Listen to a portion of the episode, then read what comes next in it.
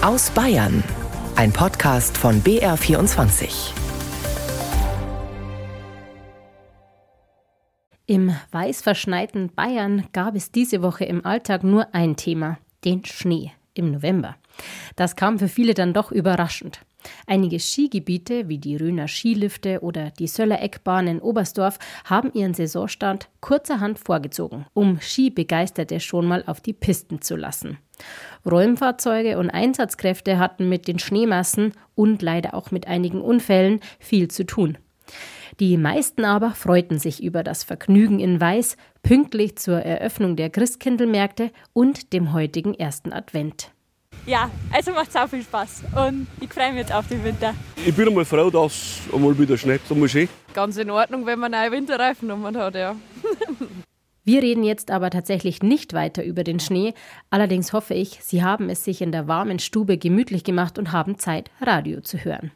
In den nächsten gut 20 Minuten geht es hier um zwei Themen. Und zwar, was es bedeutet, in Bayern und vor allem auf dem Land queer zu sein und den gravierenden Mangel an Physiotherapeuten. Am Mikrofon begrüßt sie Julia Grantner. Im 21. Jahrhundert, da kann offiziell jeder so leben, wie er will, solange er sich ans Gesetz hält. Die sexuelle Orientierung, die sollte völlig egal sein. Tja, sollte. Die Realität ist immer noch eine andere. Sich als queer zu outen, das ist für viele Betroffene kein leichter Schritt. Noch einmal schwieriger ist es auf dem Land. Das haben meine zwei Kolleginnen Anne Axmann aus dem BR-Studio im Fichtelgebirge und Vera Held aus dem BR-Studio im fränkischen Seenland erfahren, als sie zu diesem Thema recherchiert haben. Ich freue mich, dass wir jetzt über dieses wichtige Thema sprechen können. Damit wir aber auch alle Hörer und Hörerinnen ins Boot holen, ganz kurz, was genau bedeutet queer? Ja, also queer ist im Endeffekt ein Sammelbegriff für alle, die in ihrer sexuellen Orientierung oder in ihrer sexuellen Identität nicht heteronormativ sind. Das heißt jetzt nicht Mann liebt Frau und Frau liebt Mann, sondern alles, was anders in Anführungszeichen ist, ist queer. Mhm. Und wie seid ihr denn jetzt auf das Thema überhaupt gestoßen? Also ganz ehrlich, über die sozialen Medien. Mir hat es das Profil von Queer Wuk angezeigt. Ich habe mir gedacht, okay, was ist das? Dann habe ich so ein bisschen recherchiert, was die machen, was die sind und habe festgestellt, dass es eine queere Jugendgruppe ist. Und habe ich mir gedacht, okay, ähm, habe ich jetzt noch nie gehört, dass es hier bei uns im Landkreis Weißenburg-Gunzenhausen sowas gibt. Und ich kenne auch sehr wenige Menschen bei uns, die queer sind und habe die einfach mal angeschrieben und festgestellt, okay, da ist eine Not, die haben richtig was zu sagen, die werden nicht gesehen. Und unser Job, finde ich, in den Medien ist es auch, Menschen, die nicht gesehen werden, eine Stimme zu geben. Und bei uns hier kam zufälligerweise, als die Vera mit dieser Recherche schon zu tun hatte, einfach eine Pressemitteilung rein, dass jetzt hier in Oberfranken die erste queere Beratungsstelle eben aufmacht. Und dann dachten wir eben, Mensch, das passt super gut zusammen. Du warst eben bei dieser queeren Beratungsstelle. Anne, wer hat denn die auf den Weg gebracht und wie wird das Angebot jetzt angenommen? Also das ist tatsächlich das Rote Kreuz im Kreisverband in Wunsiedel. Die haben im Sommer eine Psychologin angestellt und haben dann gemeinsam mit ihr überlegt, welches Angebot könnte man denn machen, außerhalb jetzt von Krisenbewältigung nach schweren Einsätzen für das eigene Team. Also was gibt es noch drumherum, bei dem der Bedarf vielleicht groß ist und es einfach noch kein Angebot gibt. Und Theresa Aures, das ist die Psychologin, ähm, kam dann mit dem Vorschlag, eine psychosoziale Beratungsstelle für queere Menschen einzurichten weil sie aus ihrer Erfahrung heraus, sie war früher Familien- und ähm, Erziehungsberaterin, aus dieser Erfahrung heraus wusste sie, es gibt da im Endeffekt einen weißen Fleck. Bei ihr sind oft Familien gelandet äh, mit queeren Jugendlichen, mit queeren Kindern und sie hat da gemerkt, okay, das ist so ein eigenes großes Thema, da kommt man mit einer in Anführungsstrichen normalen Familienberatung eigentlich gar nicht weiter, weil das so viele eigene Aspekte hat. Und dann kam sie eben drauf, Queer Beta ist es jetzt, diese Beratungsstelle hier ins Leben zu rufen. Die läuft jetzt seit gut zwei Wochen und Theresa Aures hat erzählt, dass bevor es überhaupt irgendwo offiziell kommuniziert wurde, wurde sie schon mit Anfragen überhäuft, weil sich das hier in der Community sofort rumgesprochen hat. Mhm. Also da wurde schon richtig drauf gewartet, so klingt das jetzt. Genau. Und wie läuft das Ganze denn ab? Du hast gesagt, in Oberfranken, wo sind jetzt genau die Standorte oder gibt es Standorte hoffentlich, wo man auch hingehen kann oder läuft es nur online? Erzähl doch mal. Nee, man kann tatsächlich zu ihr persönlich ins Büro kommen und ich hatte auch das Gefühl, dort im Gespräch, in einem Sessel, in einem schönen Ambiente kann man sich vielleicht auch ganz anders öffnen als jetzt am Telefon. Die Theresa Auris ist erreichbar ähm, beim BRK in Marktredwitz. Man kann aber auch anfragen, ob sie in die anderen BRK-Häuser im Landkreis Wunsiedel kommt. Das ist in Marktredwitz eben in Selb, in Wunsiedel und Kirchenlamitz möglich. Bislang gab es ja in Franken genau einen Beratungsstandort für queere Menschen, in der Stadt Nürnberg nämlich. Häufig sind ja aber gerade junge Menschen betroffen, die eben mit ihren Unsicherheiten gern sich wohin wenden wollen, aber die sind ja meistens eben ausgerechnet nicht so mobil. Und dafür ist das neue Angebot ja dann sicher eine gute Hilfe.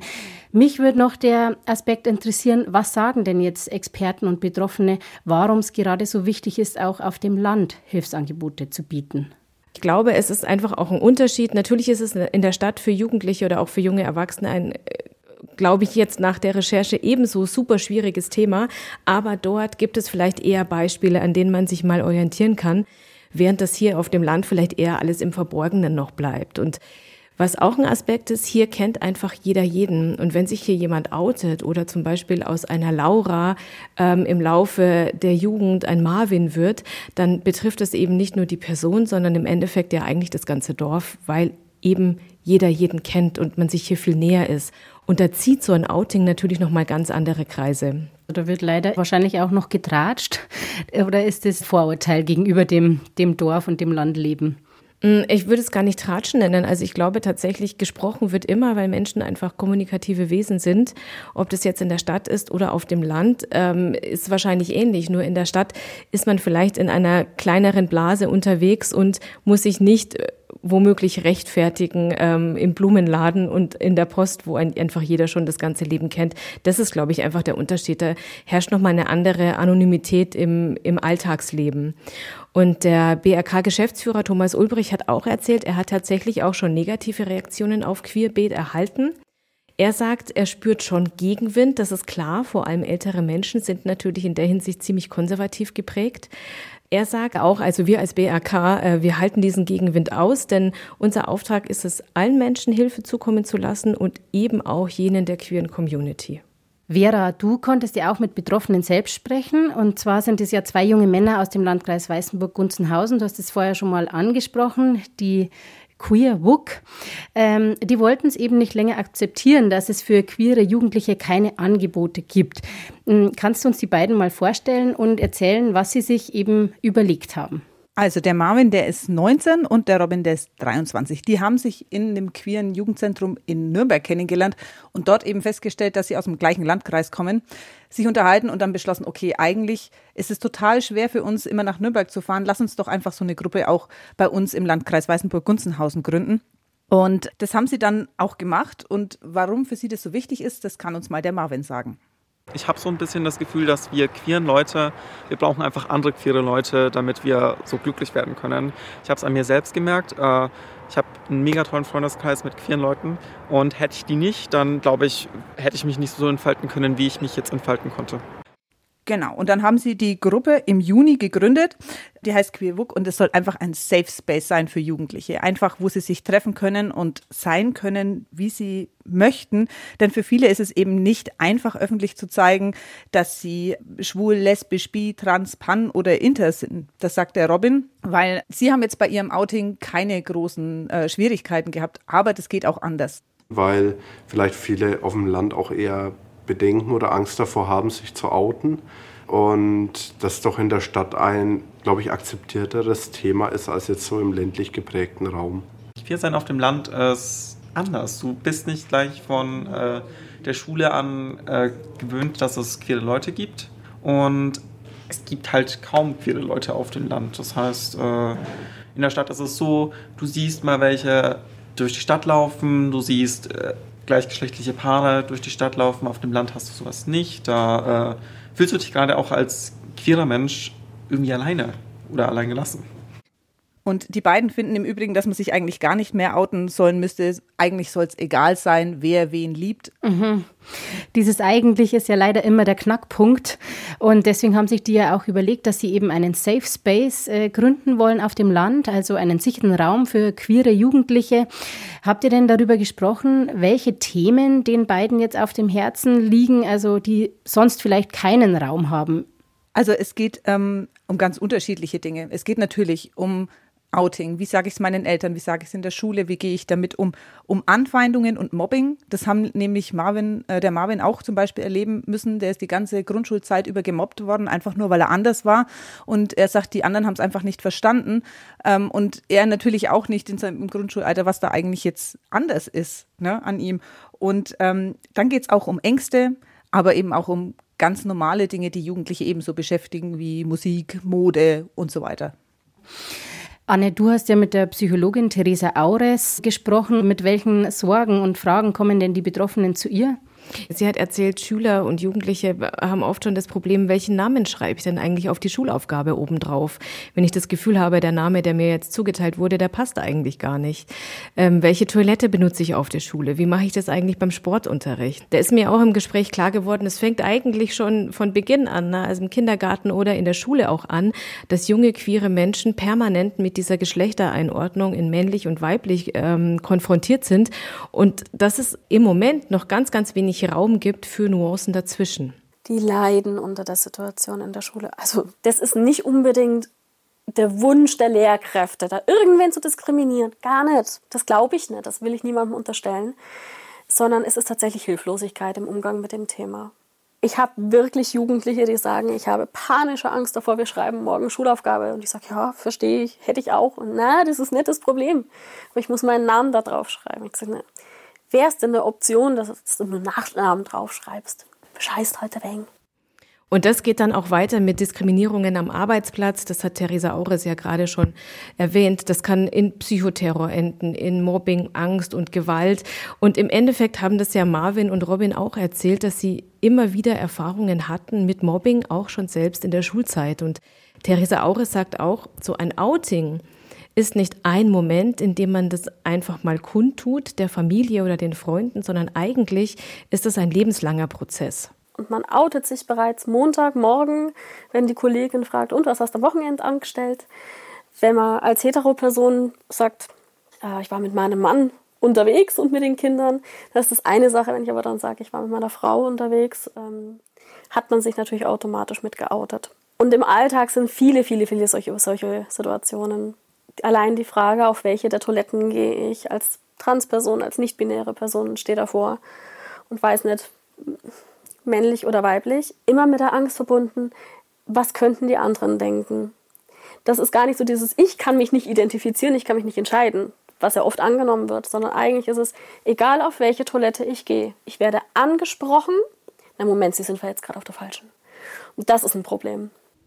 Das klingt ja schon wirklich nach sehr spezifischen Themen. Jetzt in der Beratungsstelle, welche Fachkräfte sind denn da vor Ort, um dann auch kompetent weiterhelfen zu können? Also tatsächlich ist die eine Fachkraft jetzt die Theresa Aures, die wir gerade auch gehört haben.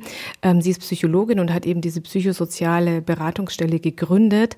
Ähm, und Ihr ist es sehr, sehr wichtig, um zu sagen, dass man als Familienberaterin dieser Aufgabe, die queere Jugendliche, diese ähm, Anliegen, die sie mit sich bringen, gar nicht gerecht werden kann, weil die Herausforderungen eben noch mal ganz andere sind. Also da geht es im Endeffekt auch um bürokratische Hilfe.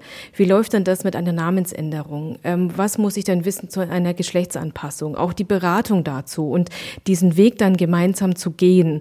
Ähm, ist das der richtige Weg für mich? Bin ich da schon so weit oder noch nicht? Auch Angehörige bekommen da Hilfe. Da tun sich ja auch ganz viele Fragen auf.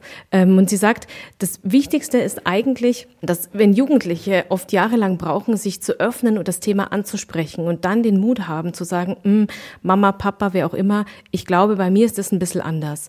Dann ist es ganz wichtig, dass die ernst genommen werden und man das Thema gemeinsam angeht. Und oftmals passiert es aber, dass das sich angehört wird und dann wird das Thema erstmal totgeschwiegen, so nach dem Motto, naja, die sind ja alle in der Pubertät, ähm, das verwechselt sich vielleicht wieder, bis sie erwachsen sind. Und genau das möchte sie eben mit dem Angebot verhindern. Wir haben jetzt schon gehört, allzu viele Hilfsangebote gibt es nicht. Vera, du hast ja im Zuge eurer Recherchen auch nochmal beim Bayerischen Sozialministerium nachgefragt, ob die konkret mehr planen, um queere Jugendliche in Zukunft zu unterstützen. Was war denn da die Auskunft? Also im Prinzip und wirklich ganz kurz zusammengefasst, dass das Ministerium so richtig nicht zuständig ist. Eine Sprecherin hat mir geschrieben, dass die Angebote für Jugendlichen eigentlich Sache der Selbstorganisation oder eben der Kommunen ist. Außerdem würden alle Angebote für Jugendliche, die es eben schon so gibt, auch queeren Jugendlichen offen stehen oder queere Beratungsstellen für Erwachsene, an die könnten sich auch die Jugendlichen wenden. Wobei wir jetzt gerade schon gehört haben, dass das eigentlich schon ein sehr spezielles Angebot sein muss und dass man die nicht einfach zu jeder Beratungsgruppe für Jugendlichen schicken kann, oder? Wie siehst du das, wenn du das dann liest nach deiner Recherche? Also das ist richtig. Ich glaube nicht, dass ein Jugendlicher, ein queerer Jugendlicher das auf sich nimmt und dann zu einer Beratungsstelle fährt, die nicht für ihn explizit zuständig ist. Das ist einfach nicht niederschwellig genug. Ich glaube, dass die Angebote eben auf Augenhöhe brauchen, wie Gleichgesinnte eben Jugendgruppen oder eine spezielle Beratungsstelle, die sich an sie richtet, weil dann ist wieder da ein Mensch, der wahrscheinlich hetero ist, Sozialpädagogik studiert hat, wirklich eine vielleicht eine gute Arbeit macht, aber der kann sich mit diesem Problem nicht identifizieren. Und das ist ein Problem für die Jugendlichen. Die Jugendlichen brauchen Leute, die einfach ihre Sprache sprechen. Das klingt ja tatsächlich so, als seien die Bedürfnisse von queeren Menschen zumindest bei der Staatsregierung jetzt noch nicht angekommen. Also es wird ja schon länger gefordert, dass es einen queeren Aktionsplan Bayern gibt. Einfach einen Plan, wie geht man mit queeren Menschen einfach in diesem Freistaat um? Es gibt Länder, die sowas haben, Bayern nicht, da wurden jetzt erst Unterschriften übergeben. Das braucht es einfach. Die Leute, die leben genauso in diesem Freistaat wie wir, die sind genauso normal wie alle anderen und sind auch Wähler und Bürger und die müssen gesehen werden. Queer sein auf dem Land. Über die Schwierigkeiten von Betroffenen und welche neuen Hilfsangebote es jetzt aber in Bayern gibt, darüber habe ich mit den BR-Korrespondentinnen Anne Axmann und Vera Held gesprochen. Danke euch beiden fürs Gespräch. Fachkräftemangel ist in der Tat kein neues Thema. Den gibt es in ganz vielen Branchen. Natürlich weiß man, dass Personal an den Schulen fehlt oder in der Pflege. Weniger bekannt ist aber, dass es auch in der Physiotherapie massiv an Personal fehlt. Mein Kollege Christian Akbasade aus dem Regionalstudio Deckendorf hat zu diesem Thema recherchiert. Wie bist du denn auf das Thema gekommen? Über meinen Bekanntenkreis. Ein Bekannter von mir brauchte nach einer Verletzung beim Fußball relativ schnell einen Termin, aber musste über vier Wochen warten. Und dann habe ich mich weiter umgehört. Es ist einfach kein Einzelfall. Und dann habe ich mich gefragt, wie es bei älteren Menschen ist. Denn eine gute, regelmäßige Physiotherapie könnte doch sicher helfen, Pflegebedürftigkeit zumindest hinauszuzögern, Zeit zu verschaffen. So zumindest war mein Gedanke. Und so habe ich mich dann in die Recherche begeben. Von welcher Dimension sprechen wir denn da? Also wie gravierend ist denn der Mangel? Das sieht man vor allem an der sogenannten Vakanzzeit, also der Zeit, die es im Schnitt dauert, bis eine offene Stelle in der Branche besetzt werden kann. Und die hat mich tatsächlich etwas geschockt. Es sind 252 Tage, also über acht Monate im Schnitt. In der Pflege sind es beispielsweise knapp zwei Monate weniger. Ein enormer Unterschied, der mir völlig neu war. Mhm. Und konntest du auch herausfinden, warum jetzt ausgerechnet bei den Physiotherapeuten so ein Mangel herrscht? Es gibt verschiedene Gründe. Für mich liegt der Hauptgrund aber wie so häufig beim Thema Bezahlung. Selbstständige Physiotherapeuten bekommen aktuell zum Beispiel gut 26 Euro brutto für 15 Minuten Krankengymnastik von den gesetzlichen Krankenkassen. Und sie stehen da ja nicht mit einer Stoppuhr, sondern machen meist dann doch noch etwas länger für die Patienten. Und für Hausbesuche gibt es nochmal 20 Euro brutto obendrauf, aber davon musst du eben die Spritkosten bezahlen und du musst natürlich auch viel mehr Zeit einplanen. Das alles führt dazu, dass selbstständige Physiotherapeuten ihre Angestellten nicht so bezahlen können, dass ihnen ja die Bewerber die Tür einrennen würden. Das heißt, ähm, wie viel verdient ein Physiotherapeut dann im Durchschnitt? Da gibt es die Zahlen der Bundesagentur für Arbeit und wenn wir uns da einen Mittelwert rausgreifen, sehen wir, dass es nicht viel ist. In bayerischen Praxen verdient ein angestellter Physiotherapeut gut 2800 Euro brutto im Schnitt. Deutschlandweit ist der Schnitt sogar geringer, in den Kliniken wiederum etwas höher. Du hast ja auch mit betroffenen Physiotherapeuten jetzt gesprochen. Wie ernst ist denn bei denen die Lage und was hast du alles erlebt? Ja, die Lage ist schon sehr ernst. Ich habe einen Straubinger Physiotherapeuten gefunden, der ganz akut vom Mangel betroffen ist. Gerhard Beuger heißt er. Beuger ist schon seit 1999 selbstständig und hat sich in seiner Heimatstadt im Laufe der letzten Jahre zwei Standorte aufgebaut. Und einen davon muss er zum Jahresende schließen weil ihm einfach das Personal fehlt und ihn die Fixkosten auffressen, wie er sagt. Man hat ihm angemerkt, dass das natürlich total traurig ist, ihn traurig macht. Er habe wirklich viel versucht, sagt er, um Mitarbeiter zu finden, Anzeigen, Aushänge. Bei der Bundesagentur für Arbeit ist er vorstellig geworden. Ja, und in den letzten zwei Jahren gab es da aber nur zwei Bewerbungen, zwei. Und das geht anderen Praxen ähnlich. Es gibt sogar Abwerbungsversuche, da werden Geldprämien geboten. Gerd Beuger hat das nicht versucht, weil er das Problem nur verschieben würde, sagt er, aber er könne die Kollegen trotzdem verstehen. Mhm. Und die Patienten bei so einem gravierenden Mangel ist ja eine gute Versorgung tatsächlich in Gefahr. Ja, absolut. Äh, nicht nur bei meinem Bekannten, von dem ich eingangs erzählt hatte. Uns hat eine Patientin Sibylle Peringer mitgeteilt, äh, dass sie sich im April die Achillessehne gerissen hat. Da benötigt man relativ schnell Lymphdrainage, aber durch das fehlende Personal ist es eben wahnsinnig schwer, einen Termin zu bekommen und das eben schnell. Sie hat uns dann auch noch von ihrem Onkel erzählt, ein Parkinson-Patient, der hätte zwei bis drei Mal die Woche Physiotherapie gebraucht. Keine Chance in der heutigen Zeit. Das bereitet nicht nur ihr oder mir, sondern natürlich auch den Physiotherapeuten selbst Sorge. Du hast ja auch mit dem Vorsitzenden des Bayerischen Landesverbands der Physiotherapeuten gesprochen. Was fordert der denn, damit sich die Lage verbessert?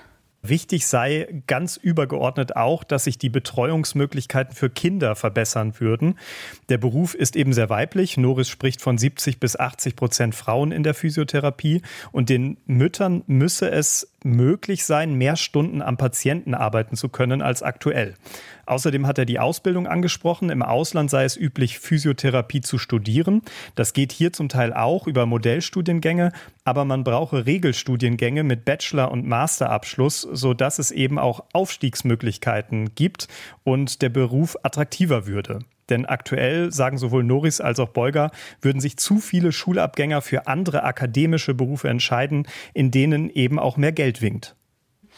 Und ich nehme jetzt mal an, Sie fordern natürlich auch eine Anpassung der Gebühren. Das ist genau der Punkt. Das hat Markus Norris betont. Er hat zwar auch gesagt, klar gab es die Steigerungen der letzten Jahre, aber da müsste noch mehr drin sein. Und er selbst sitzt am Verhandlungstisch in Berlin, denn das Gegenüber ist der Spitzenverband der gesetzlichen Krankenkassen. Und Norris sagt, die Verhandlungen seien schon sehr zäh. Der Spitzenverband selbst wollte uns kein Interview geben, verweist auch auf die Steigerung der letzten Jahre, aber sagt, die Verhandlungen wären konstruktiv. Also da hast du zwei gegenüberstehende Meinungen. Beide betonen, es könnte zu einer Einigung kommen zum neuen Jahr. Ob die dann ausreichen, diese Steigerungen, um mehr Leute für den Beruf zu begeistern, das wage ich zu bezweifeln. Wir bleiben auf alle Fälle dran an dem Thema für Sie. BR-Korrespondent Christian Akbasade war das mit Informationen zum Mangel an Physiotherapeuten. Damit sind wir am Ende unserer Sendung aus Bayern. Ich wünsche Ihnen jetzt noch einen schönen Sonntagabend und einen guten Start in die neue Woche. Am Mikrofon verabschiedet sich Julia Grantner.